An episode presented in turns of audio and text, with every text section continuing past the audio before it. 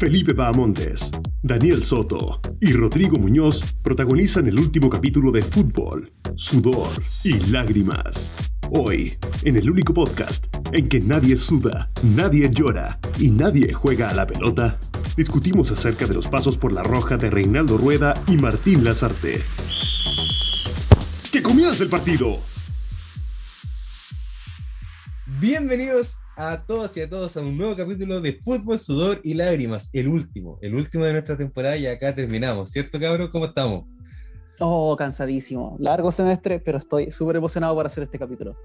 El último, ¿no es cierto? Y nos toca hablar de dos directores técnicos, pero antes de abordar el tema, Rodrigo, tú eres una persona que se ha quejado siempre del podcast que no te ha gustado. Quiero escuchar ahora tu reflexión. Eh, solo quiero terminar de grabar, Daniel. Por favor, podemos comenzar lo más rápido posible. Bueno, así, con esa misma actitud, estuvo todo el semestre. Vámonos más con el primer capítulo. Reinaldo Rueda Rivera es un entrenador de fútbol colombiano nacionalizado hondureño, nacido en abril de 1957. Ha destacado por haber entrenado a la selección de su país en todas sus categorías, por haber clasificado a la selección de Honduras a Sudáfrica 2010 y por darle un cupo a la selección de Ecuador al Mundial de Brasil 2014. Además, llevó al Club Atlético Nacional a levantar la Copa Libertadores de América el 2016 y ser entrenador de La Roja durante tres años hasta su renuncia el 2021. Como estuvimos hablando, nosotros eh, dentro de Fútbol Sudor y Lágrimas, nos tocó hablar de Bielsa. de Sí, dos veces. San Dos veces también. También dos, Dos veces. veces también. Pisi, una vez. Es, de Pisi fuimos solamente una vez. Pero ahora nos toca hablar acerca de Rueda. Y el que seguía después, y el actual eh, director técnico, Martín Lazarte.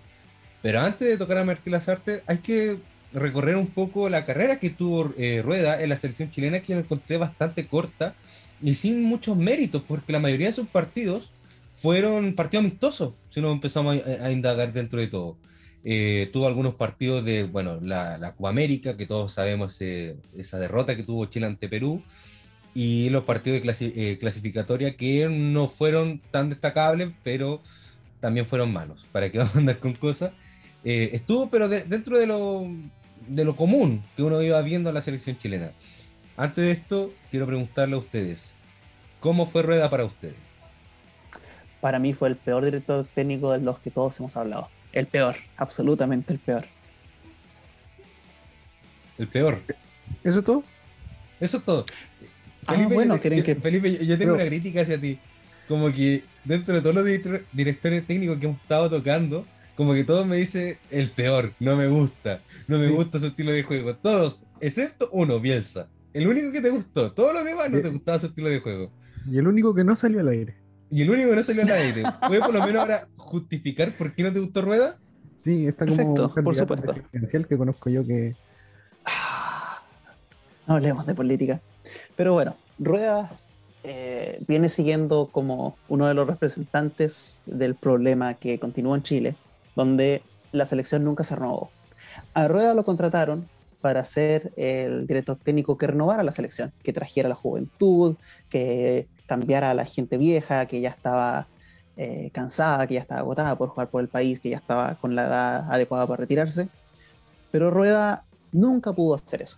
Rueda era un tipo sin un estilo de juego, era un sujeto que no estudió bien al país, no sabía qué cresta estaba haciendo a la hora de preparar a Chile para enfrentarse a un nuevo proyecto futbolístico. Nunca pudo construirlo. Básicamente era un Bielsa, pero que hizo la pega mal. la hizo muy mal. ¿Ustedes Bueno, qué piensan, muchachos? Bueno, yo creo que tu que... comentario, tu comentario, Felipe, es un, un tanto racista, encuentro yo. Eh, porque, ¿cuál es el problema con una persona colombiana que viene a ganarse la, la plata a Chile honradamente? Y, No soy racista. Esto no ¿Cuál- es por raza. Rueda hizo un pésimo trabajo, Rodrigo, por la ¿A quién cresta. pone- Perdí a quién ponemos entonces? Ponemos- ponemos al- Ponemos al peineta Garcés. Fuimos al perro verde. Bueno, eso No. lo que lo que dice Felipe por parte es verdad, porque recordemos que la mayoría de los equipos que Ah, tú- Rueda también. antes de venir eran de Colombia. Eh, también estuvo la selección de Colombia el año 2004-2006, luego la selección de Honduras 2006-2010, para luego entrar nuevamente a un equipo colombiano después eh, su recorrido en Flamengo, que duró solamente un año, para luego llegar a la selección de Chile. Y ahora, ahora está en la selección de Colombia nuevamente, año 2021. A ver, Eh, o sea que ser entrenador de, de una- de un equipo de Colombia es malo. Es que- me están queriendo decir ustedes. No, no, no, no necesariamente, yo, yo solamente estoy diciendo que estuvo gran parte dirigiendo en Colombia. Ahora, no sé, por lo menos Martín Lazarte o Pisi, eh, San Paoli, conocía un poco el juego de Chile en sí. Yo creo que venía, claro, eh, puede que sea un gatillante o no, pero Rueda venía de otro tipo de fútbol. Cada selección tiene distintos tipos de juegos, distintas normas y eh, distintas tácticas. Entonces, para mí, cuando vino Rueda, como lo dije en el segundo capítulo y en el primero, eh, yo no vengo con el, afán al tiro de decir, no, este técnico no va a hacer nada, va a arruinar todo, pero las decisiones que tomó, yo creo que fueron, sí o, sí o no, la- una de las peores. Eh, recordemos bien que desde que él comenzó, nunca más vimos a Díaz, nunca más vimos, o sea, en ese momento tampoco vimos a Claudio Bravo. Recordemos que trajo a otro portero que era Arias, y todos Pero- sabemos el desempeño que tuvo Arias dentro de. Y, Pero recordemos que Bravo estaba lesionado en ese entonces. No, pero también podía entrar a jugar Bravo en algunos momentos. Estaba lesionado, Daniel. No, No, pudo ir a la amigo, Copa América por no. estar lesionado. Ahí, se- ahí hay algo que estamos olvidando. Porque si recordamos la campaña de Pisi, nos encontramos con la selección bicampeona de América, que fue incapaz de llegar a la Copa del Mundo. Y eso causó una división muy grande dentro del camarín. Y eso lo comentaba Rueda en entrevistas. Eh, Bravo y Vidal eh, famosamente se separaron, dejaron de ser amigos. Se creó esta división en el camarín y ocurrió la decepción de muchos jugadores. Ya no querían formar por la parte de selección. Eh, Mati Fernández solo jugó un partido con Rueda. Eh, Boseyur ya estaba en las últimas. Todos los jugadores se estaban retirando. Y Rueda se encontró con un locker room o un locker o un grupo de jugadores completamente divididos. Un país que no había sacado nuevos jugadores debido a las campañas que habían hecho Pisi y San Paoli y nos encontramos con que él nunca tuvo un estilo de juego. Por ejemplo, Bielsa venía con un estilo de juego adoctrin- adoctrinado, San Paoli igual, Pisi no, pero Pisi eh, simplemente copió lo que había hecho San Paoli y, Bielsa. Por lo cual, Rueda, al, no tener jugadores eh, disponibles, al tener jugadores que ya estaban absolutamente chatos de jugar unos con los otros, estar enojados, y no tener él un sistema de orden ni rigidez estricto que los jugadores puedan seguir, eh, ocurrió el caos que terminó ocurriendo con la selección durante los años de su estadía. Ya, pero quiero mencionar una cosa, voy a copiar textual, algo que se publicó en as.com. Dice, la lesión que sufrió el año pasado en el tendón de Aquiles de la pierna izquierda, me refiero a Claudio Bravo, eh, Sí. lo alejó de las canchas por casi ocho meses y no disputó ningún partido en Europa ni en la selección. Obviamente no estaba a la altura para jugar una Copa América. Y todos dicen, ah, pero Arias, Arias, Arias. Pero ahora que no está en la selección o que no juega, se le quiere mucho, se le reconoce, se le destaca por sus logros en Argentina, pero en su momento fue muy criticado. Entonces eso habla del chaqueteo, del chaqueteo de las personas hacia el portero. Que tienes que ver esto Sí, en pero el sentido también del tiene, otro, también tiene otro portero que si bien no era el grande del momento, también teníamos a Johnny Herrera, que no- su desempeño tampoco era malo en la selección. Eh, y eso es lo que uno iba. Lo mismo con Bravo. Si bien no pudo estar en la Copa América, pero después sí pudo estar en los siguientes partidos y también se le ignoró. Yo creo que si Exacto. Rueda, Urreda hubiese seguido, no hubiese tomado en consideración a Bravo, por lo menos a re- recién ahora lo estaría tomando en consideración.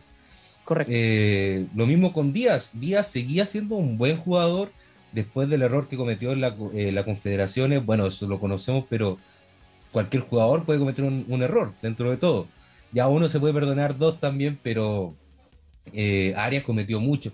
Yo eso sí tengo que destacar algo, para que no, no nos centremos tanto en Arias, de que sí hubo bastante bombardeo, incluso hizo, me acuerdo que le escribieron algún, a su familia, incluso le llegaban eh, mensajes a su propio hijo de Arias, diciéndole ojalá que nunca sea como el padre, y eso obviamente para mi gusto no lo comparto, una cosa es la vida profesional que tenga uno y otra ya es su vida personal.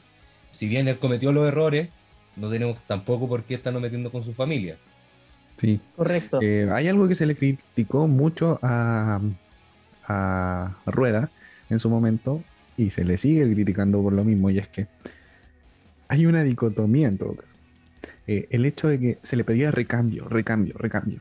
Y Rueda nominaba a jugadores para generar o buscar ese recambio, pero sí le criticaba mucho eh, por la calidad de estos. Pero bueno, ¿qué, a quién más va, va, va a, a, llamar a la nómina si, si es la calidad de jugadores que hay en Chile?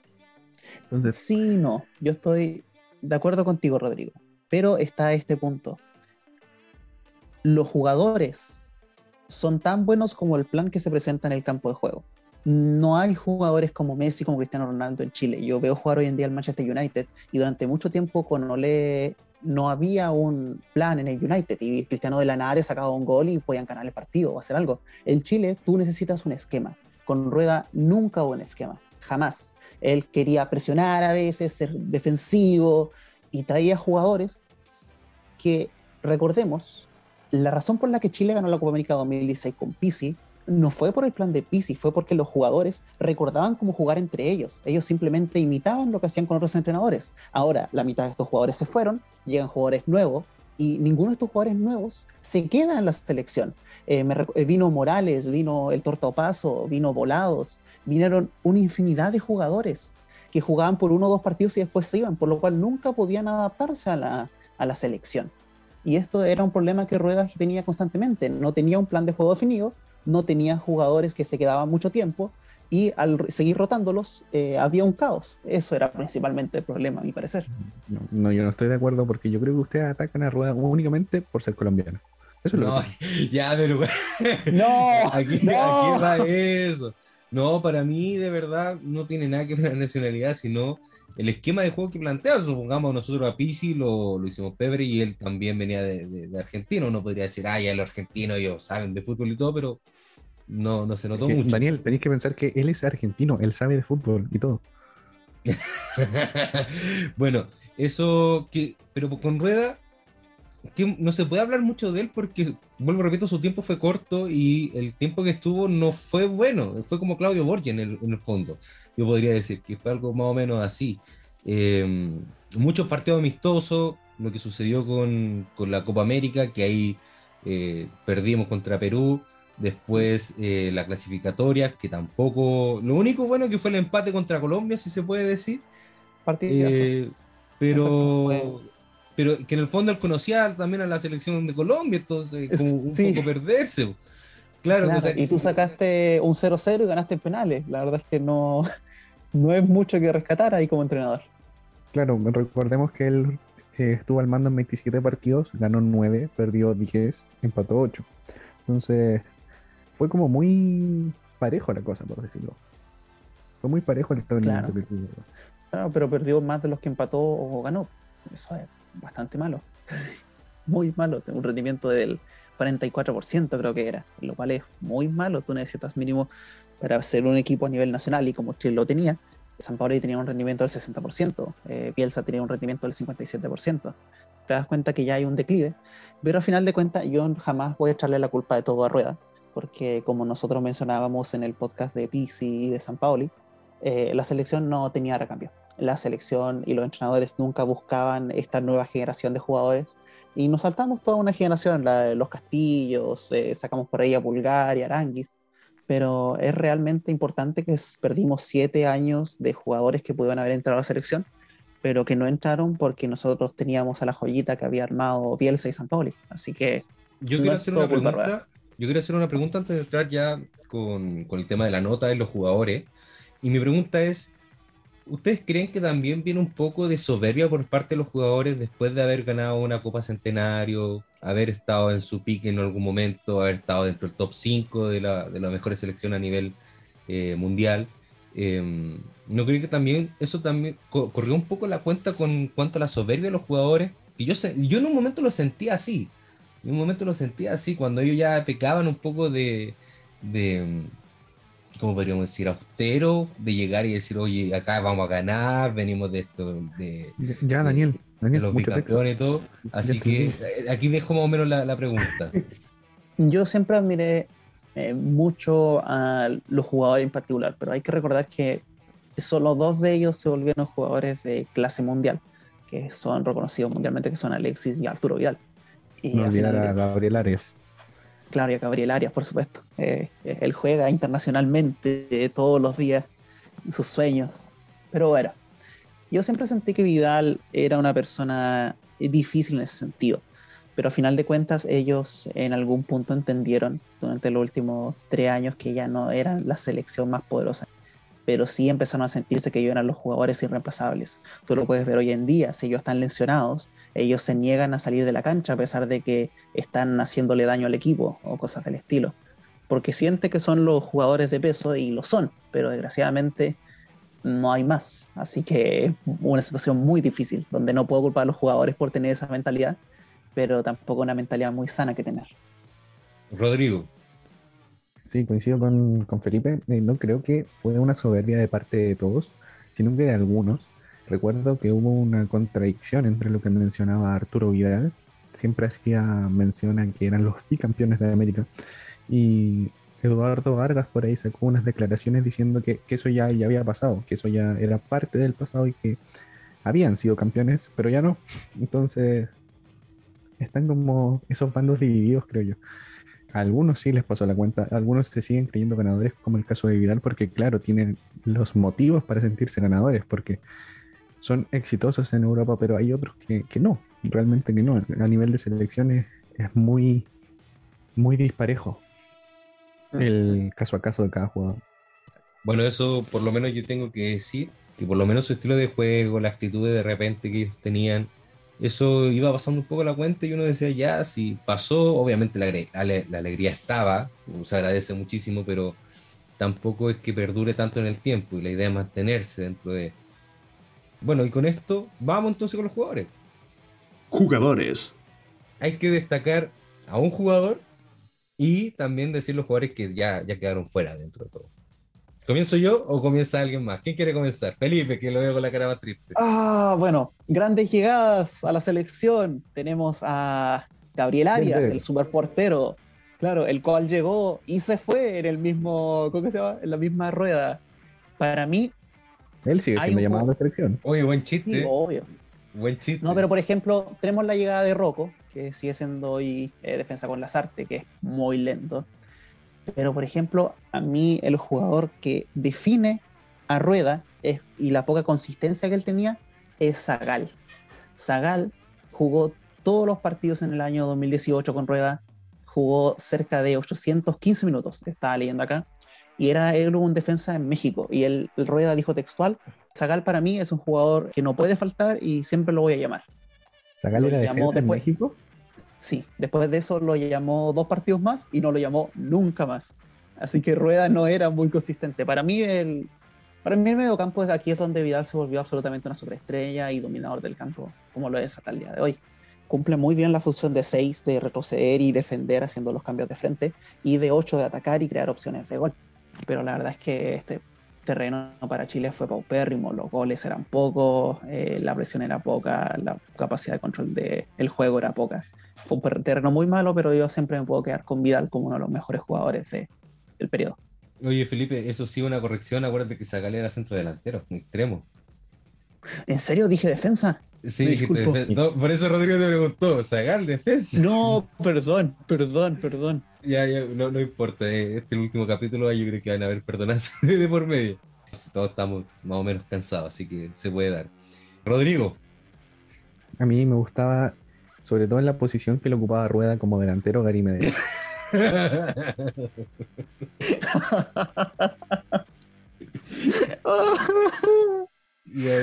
ya. No, fuera... en serio. En serio, eh, el que más me gustó fue la llegada de. No recuerdo, corríjanme si me equivoco, pero creo que en este momento se consolida eh, Eric Pulgar. Sí. Sí. sí se consolida totalmente, porque llega a ocupar el espacio que todos hablan de que, ay, se fue el Pato Díaz, el Pato Díaz, pero Pulgar hace que se olvide de, alguna manera, que se olvide la presencia de, del Pato Díaz, porque lo ha hecho muy bien, lo ha suplido muy bien, es un buen recambio. Por supuesto, y aquí jugador que uno puede decir que quedó fuera. Sí, Eric Pulgar. sí, Eric Bueno, para mí también, Eric Pulgar, eh, que no otra buena, o sea, que otros buenos jugadores, que no llegaron buenos jugadores, más que nada como aquí se consolidan. Yo creo que Arturo Vidal también seguía manteniendo un buen ritmo y también en la, fuera de toda broma, yo creo que el Arturo Vidal de ahora, con la experiencia y todo, mu- demuestra un mejor juego que un Arturo Vidal desde la Copa, la primera Copa América que se jugó. Yo me acuerdo Hmm. que ahora con Lazarte, la mayoría de los partidos, o sea, Vidal hacía de todo, antes de la lesión, obviamente, pero de todo. Incluso me acuerdo contra Venezuela, él fue el que acarreó el equipo prácticamente. Era como Vidal jugando solo contra Venezuela. Pero bueno, eso para mí sería Arturo Vidal, Eric Pulgar. Y el que obviamente se fue, nuestro querido Pato Díaz, que se fue ya de, ese equipo y lo abandonó. Un grande, un crack, siempre te recordaremos. Claro mencionar que ahora Díaz está relegado a la banca por sus condiciones físicas en Olimpia de Paraguay. En estos momentos se encuentra lesionado o recuperándose de una lesión, mejor dicho. Perfecto. Lleva 3 a 4 meses sin jugar. Tráiganlo para el cono, para la U. Nos gustan los viejitos. Bueno, entonces, Bueno. Ahora vamos para las notas al director técnico y luego seguimos abordando el problema con la selección ahora. ¿Qué nota recibe Rueda? Yo le pongo un 1-8. Yo le pongo un 1. La verdad es que tal vez el peor director técnico del que podemos hablar. La verdad es que no hizo absolutamente nada, lo perdió absolutamente todo, trajo un montón de jugadores y desarmó completamente el estilo de la selección. Un 1 para la rueda. El peor director técnico del que hemos hablado. Eh, de lo que hemos hablado, sí, obviamente, porque yo creo que hay peor dentro de todo. Yo creo que hay Yo creo que el peor. perro verde es el peor técnico de la selección Sí, chilena. pero para eso mejor, para mí también, para- yo yo creo que dentro de esto, de- del tiempo que hemos estado hablando, eh, sí, el peor director técnico que ha tenido Chile, y le pongo una estrella y media. Perfecto. ¿A quién hubiera traído ustedes como entrenador? ¿Mm? Yo a Quintero, traigo a Quintero. Obviamente, a Quintero, lo dejo aquí en la selección chilena. Lo digo ahora mismo ya, no, mentira. Pero Ahí justo está saliendo Bielsa del, de, Europa antes de llegar al Leeds. Basta con Bielsa, basta con Bielsa, Felipe. Deja a Bielsa tranquilo, él estuvo en un periodo No. que no es bueno. Y acuérdate que las secuelas son malas, las secuelas son malas, no es necesario traer a Bielsa. Pero no con Bielsa, Bielsa es lo mejor. Es, como Shrek Ya. 2. Bielsa. Ya, vamos ahora con el siguiente director técnico.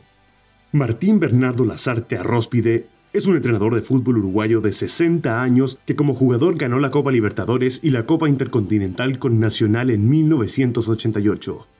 Como entrenador ha dirigido, entre otros clubes, a la Real Sociedad, River Plate, Universidad Católica y Universidad de Chile. Pero desde el 10 de febrero de este año hasta el presente, se ha desempeñado como entrenador de la selección chilena de fútbol la que bajo su mandato no pudo defender el título de campeón de América luego de caer en cuartos de final de la Copa por un gol de Lucas Paquetá al minuto 46. Bueno, luego de Rueda y su paso por, por la selección chilena, llegó otra persona a tomar el cargo, el que está actualmente dirigiendo la selección chilena. Y aquí yo creo que va a traer problemas, va a traer un poco de discusión, porque yo no lo encuentro tan malo. No, no, no ¡Ya! encuentro que un mal director técnico, porque ha tenido sus buenos aciertos. Al mismo tiempo que sus errores, pero yo Eh, creo que nadie aquí ha sido perfecto. Meneses.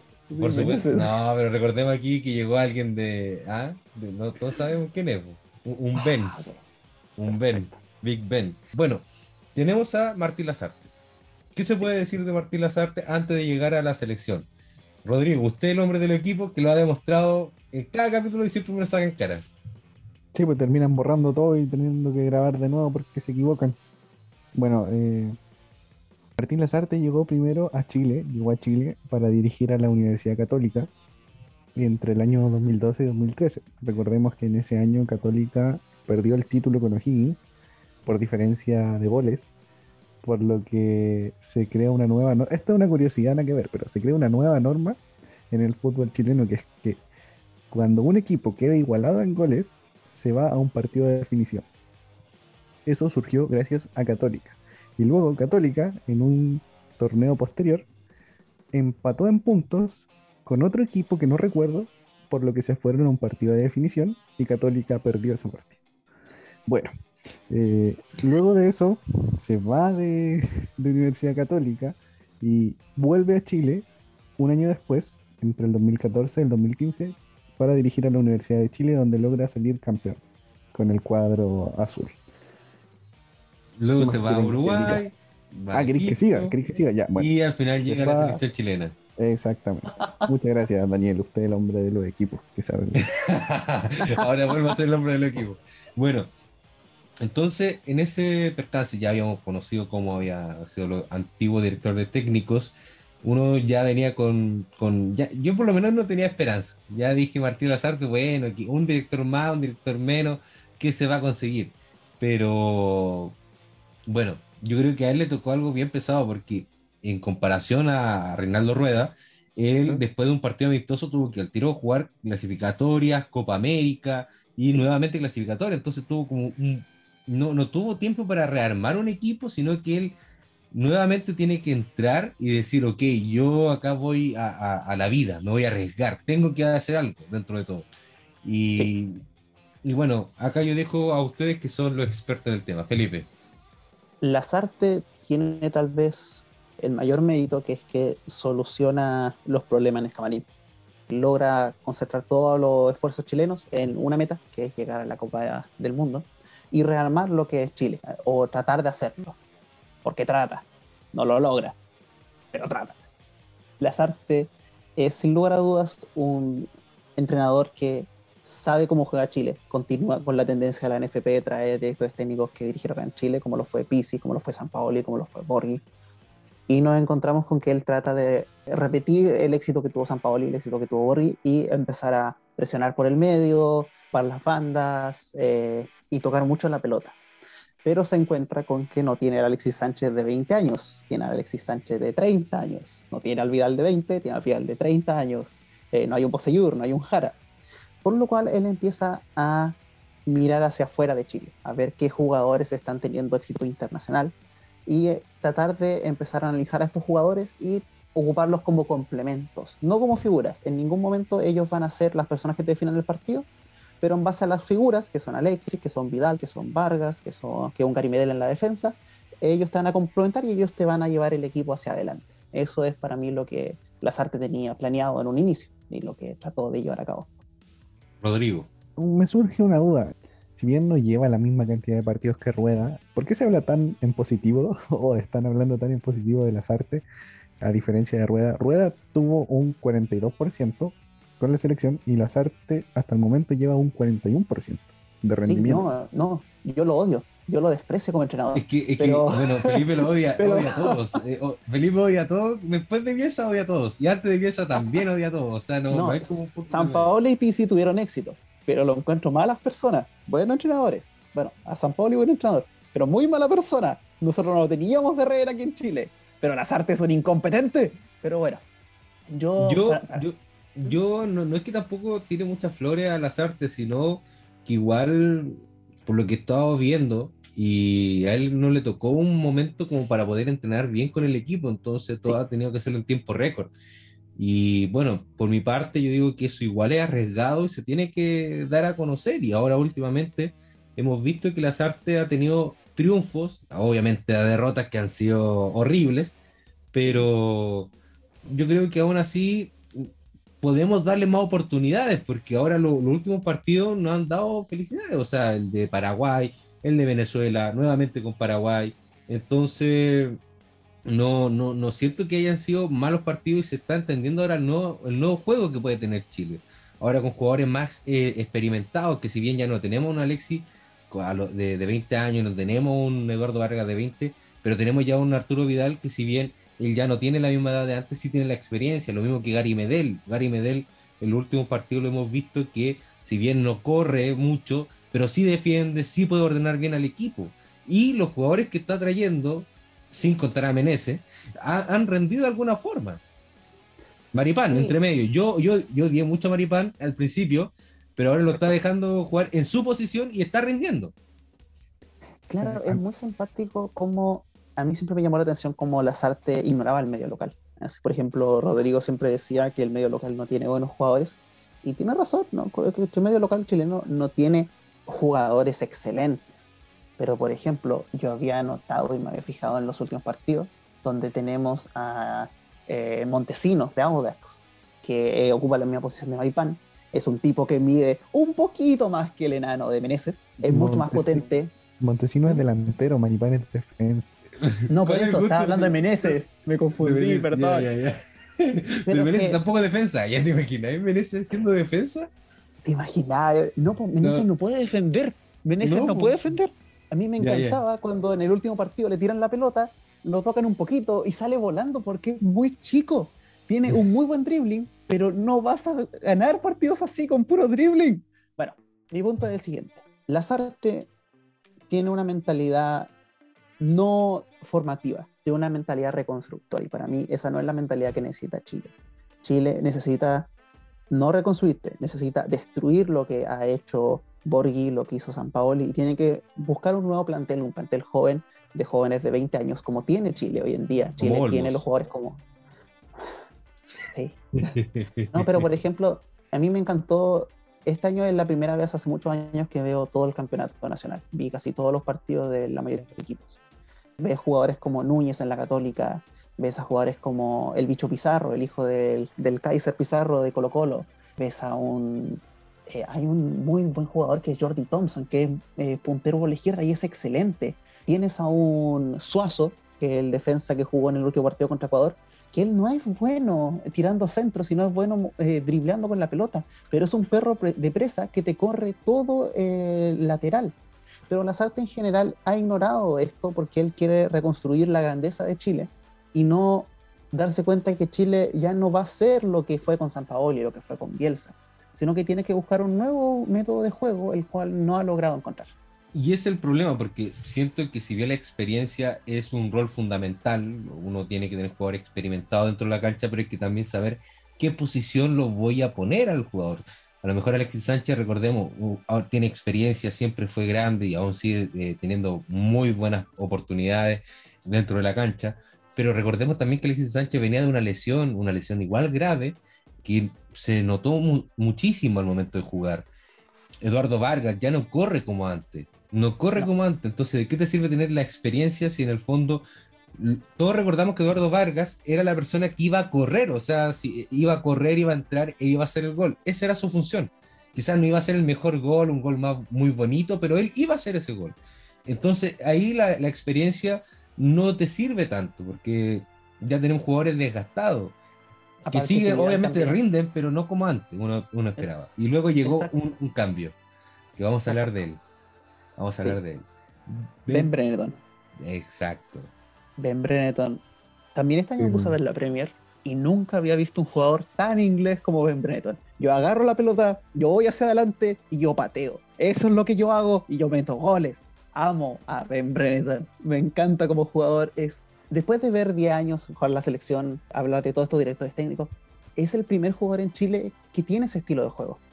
Y es muy entretenido de ver, es algo refrescante, algo que si bien puede patearla afuera o se la pueden quitar o puede generar alguna falta, es un estilo ofensivo que Chile nunca había tenido. Y es un tipo muy joven, tiene menos de 25 años, no estoy seguro cuándo tiene, 22, 21, por lo cual tiene 8 años más de su carrera con un Chile que debía reformarse y empezar a ver a su alrededor de jugadores que puedan acompañarlo para hacer eso. Algo que la Sarte no hace es darle la pelota. Su esquema eh, siempre se lo salta o evita que Brent Breton tome la pelota y eso me da mucha rabia. Eso, es lo que, mm. eso es lo que necesitaba Chile desde un inicio. En inglés. Porque, no, no, no. necesitaba alguien que fuera a encarar y que. Inversión extranjera.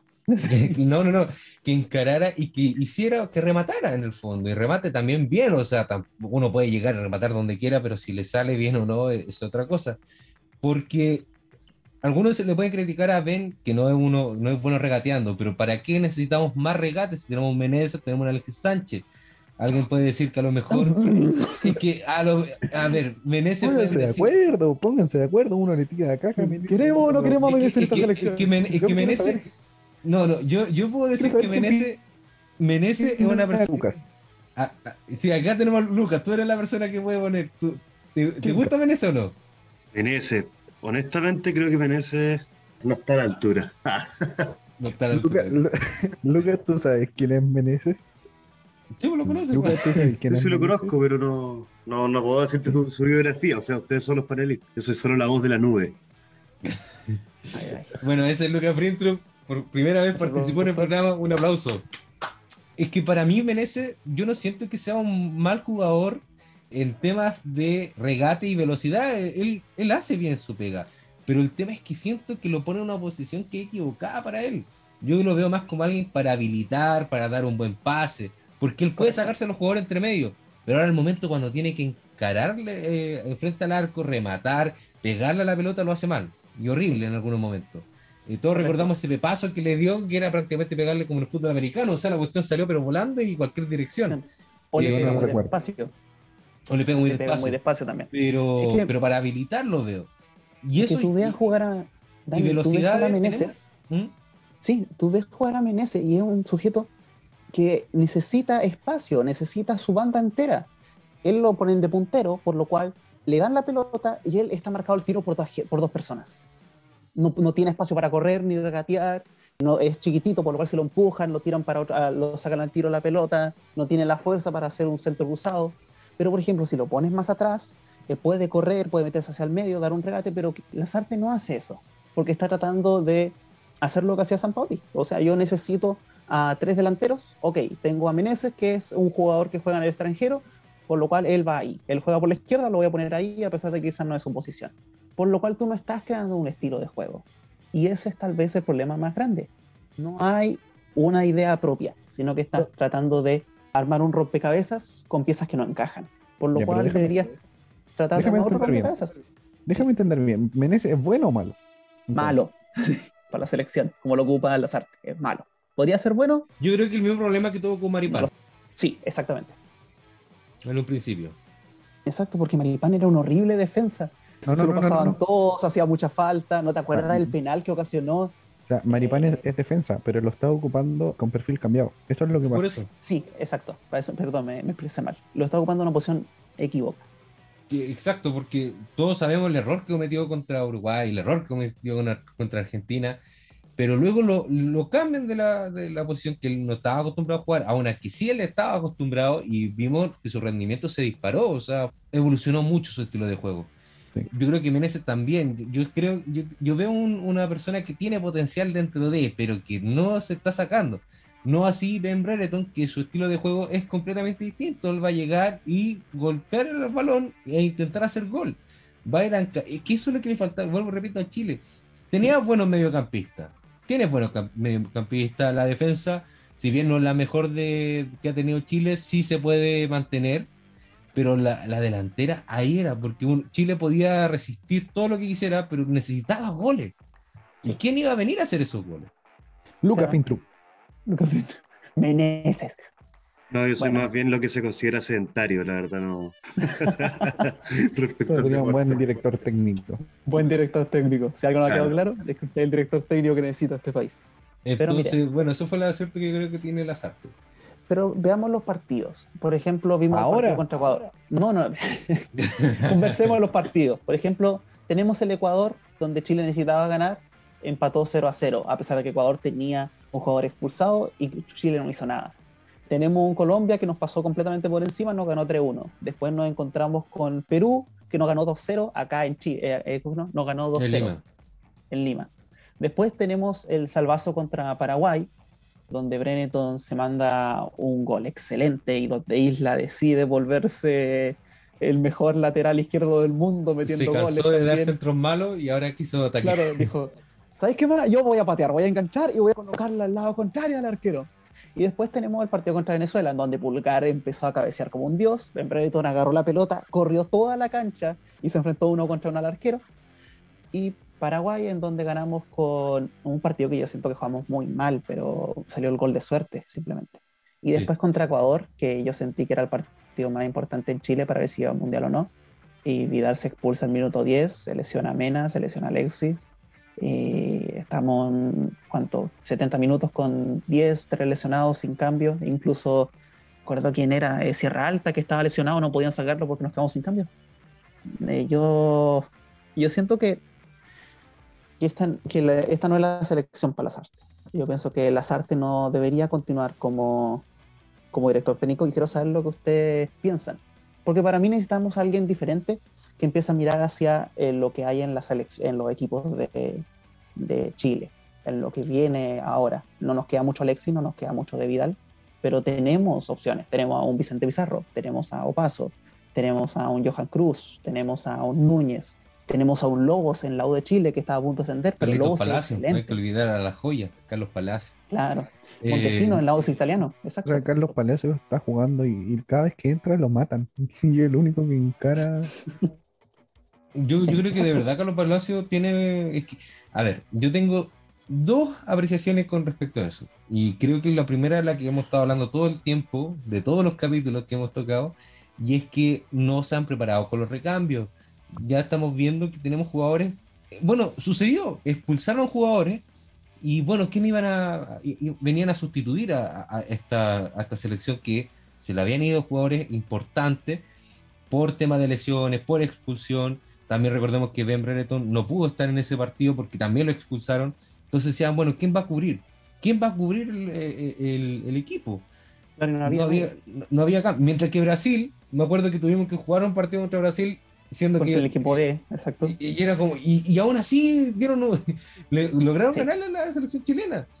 Entonces eso es lo que le falta. Obviamente uno va a decir, ya, pero no vas a comparar la selección de Brasil con la chilena.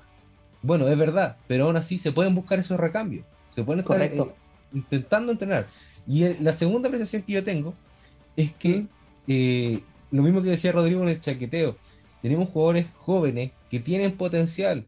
Carlos Palacio no esperemos que va a ser un Mbappé, eh, un Mbappé, va a ser un Mbappé, eh, no va a ser, que me acordé de, Ronaldo, que, que me acordé, que me acordé del meme de, de Mbappé Fernández y Junior Fernández, entonces era como, pero no vamos a tener un Mbappé, un Messi, no tampoco creo que vamos a tener un Messi, un Cristiano Ronaldo, pero tenemos buenos jugadores. Carlos Palacio, yo creo que a, a su corta edad ha hecho mucho dentro de en su carrera.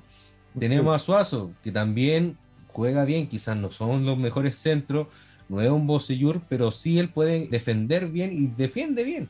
Valdés, que, de- que vino después a cambiar su estilo de juego y, ¿cómo decir? Reenmendar todo lo que se le había criticado. Sí. Eh, Ben Brereton, etcétera, etcétera. Tenemos jugadores jóvenes y hay que aprovecharlos. Quizás no da la oportunidad a todos, pero sí tenemos figuritas. No, yo creo que Iván Morales no creo que hay que citarlo hasta que cambie su estilo de juego y hasta que empiece a ser más estructurado con su entrenamiento. Porque ya Ya. vimos cómo resultó. Sí, yo veo, yo veo a Morales jugar todas las semanas por Colo Colo y yo pienso que Morales no solo debería irse del Colo Colo, sino que no es un jugador a la altura. Morales es potente, sí, le pega mal a la pelota, no sabe controlarla, pero eh, como se entiende con sus compañeros, exactamente sabe dónde van a estar Solari, dónde está Costa atrás suyo, dónde va a estar Volados, sabe dónde tirar la pelota y eso genera que Colo Colo tenga opciones, pero Morales no es un buen jugador. Y eso, a pesar de que él fue durante mucho tiempo el goleador del campeonato, te demuestra que no necesitas tener a los mejores jugadores para lograr algo, para lograr ganar partidos, para lograr que sean peleados. Y eso es tal vez a mí lo que más me preocupa ahora, que yo siento que necesitamos un entrenador que sea capaz de ver esto y empiece a reconstruir con un plan de estilo ofensivo a la nueva selección chilena que se viene. Rodrigo, Sí, tú querías decir todo. algo. Sí, todos los jugadores que ustedes mencionaron tienen en promedio la misma edad que nosotros, están ganando caleta de plata, ¿sabes que Me da pena. Me da pena porque estamos aquí nosotros conversando.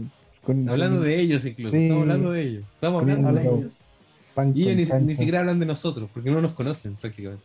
Pero. Eh, ya, entonces, bueno, eso por lo menos tenemos en consideración de que hay jugadores buenos eh, jugando en nuestro país, también hay jugadores buenos en la selección chilena que se tienen que mantener, pero ya ir buscando el recambio, porque, vuelvo, repito, tenemos jugadores con experiencia, pero cada vez más están para el retiro. Falcao, obviamente no es de Chile, pero Falcao es de Colombia, un gran jugador, un gran jugador, pero tuvieron que traer otro recambio, porque él ya no puede aguantar los 90 minutos dentro de la cancha. Lo mismo que Cavani. Cavani es un super jugadorazo, tal vez uno de los mejores de Uruguay, pero no juega todo el partido. ¿Por qué? Porque él no va a estar en la siguiente Copa del Mundo, él no va a ganarte la Copa América. Porque necesitas otros jugadores, no. Jugadores.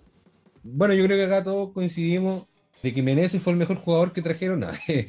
Ben Brereton fue el mejor que, que entró a, a la selección.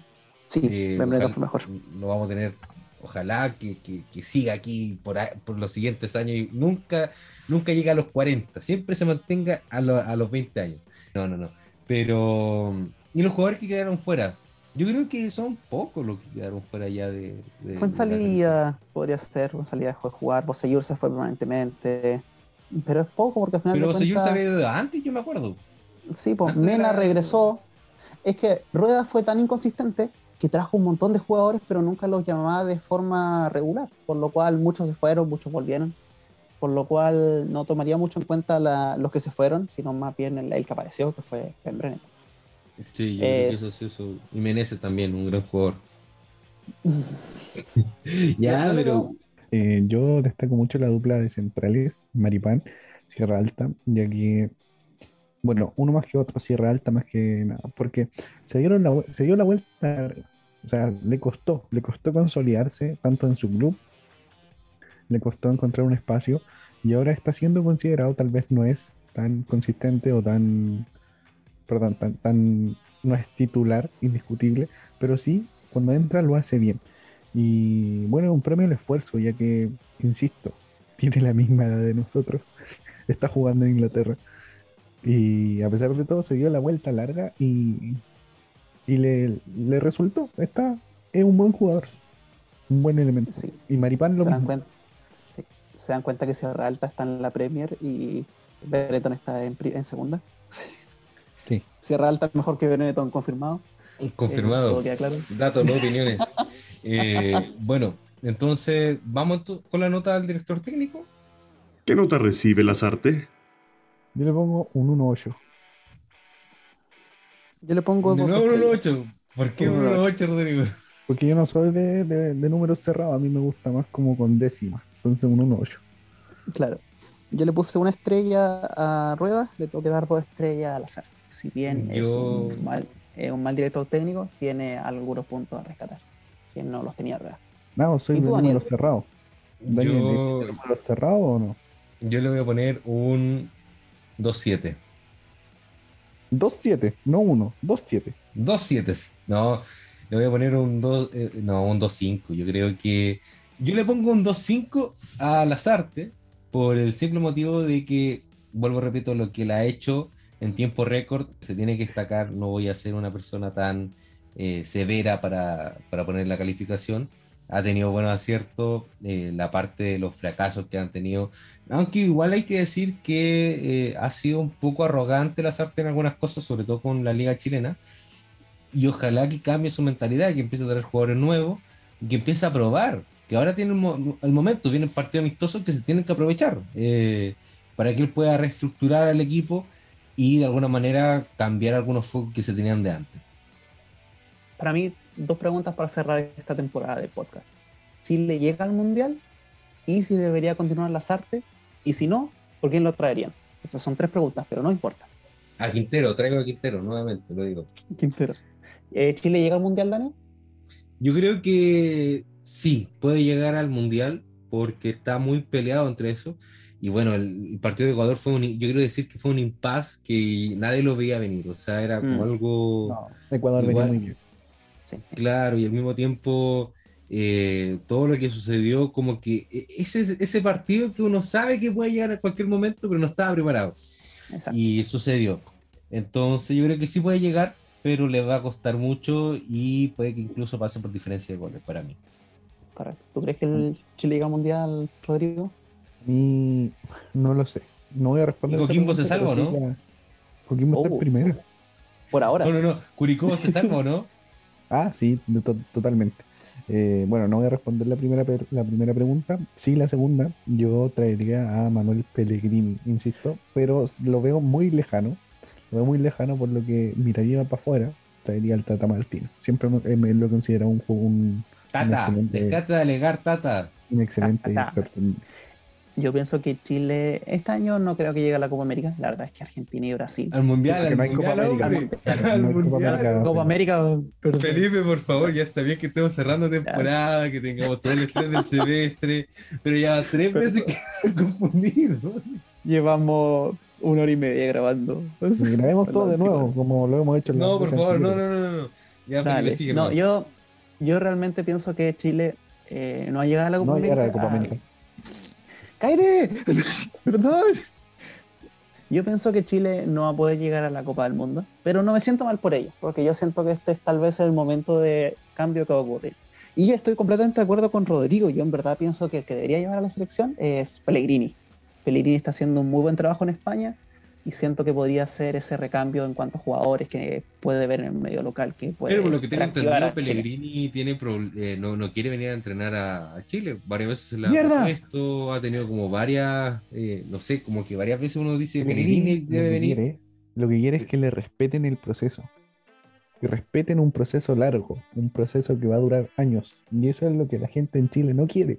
La gente quiere triunfos hoy.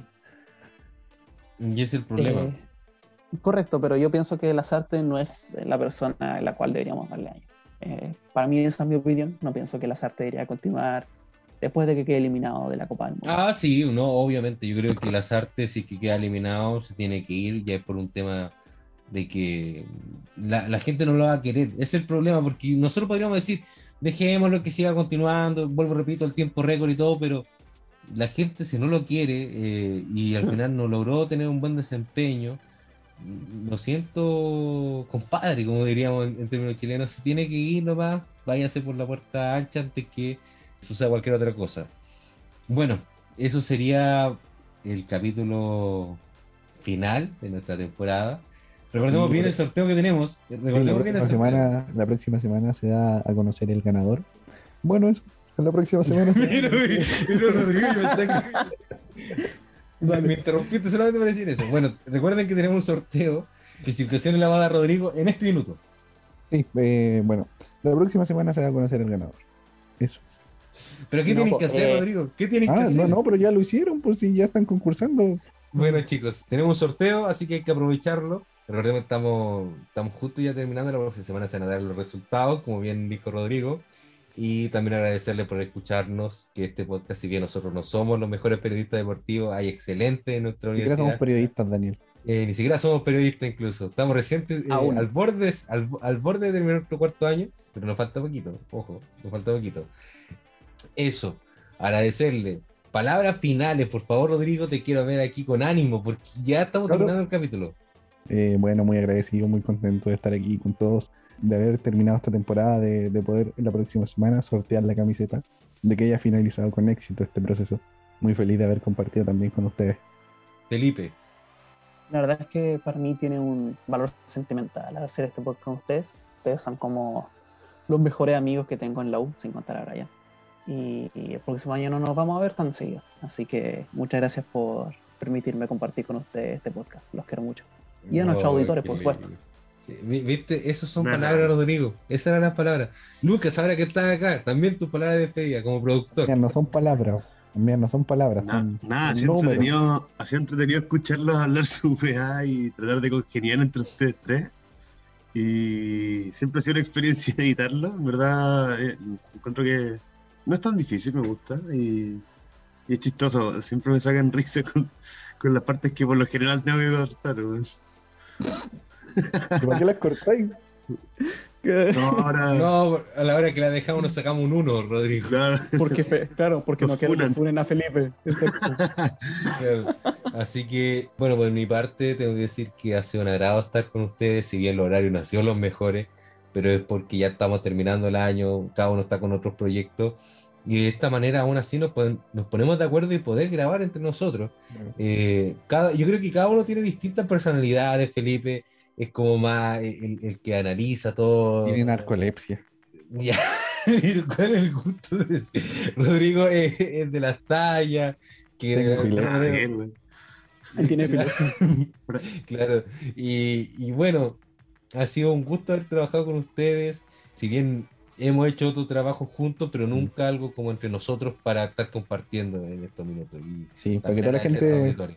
Para que toda la gente sepa, eh, Felipe tiene narcolepsia, yo epilepsia. Ya, también. pero eh, por favor, deja arruinar.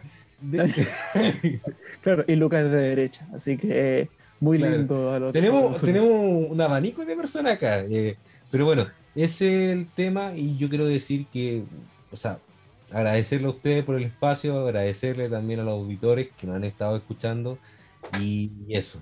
Esta oportunidad. Bueno, son- nos despedimos entonces desde los estudios de la Universidad Austral de Chile, de Radio H 90.1. Me dio penita, Agra- me dio, pe- me dio agradecemos- penita, amigo. Me dio Agradecemos penita. al Partido Comunista por estar financiando. Ya, pero por, ya, Rodrigo, por favor. Ya, vámonos más. Que estén muy bien. Muchas gracias por eh, acompañarnos en esta trayectoria. Chau, chau. Cuídense mucho. Chao, chao. El pueblo unido jamás será vencido.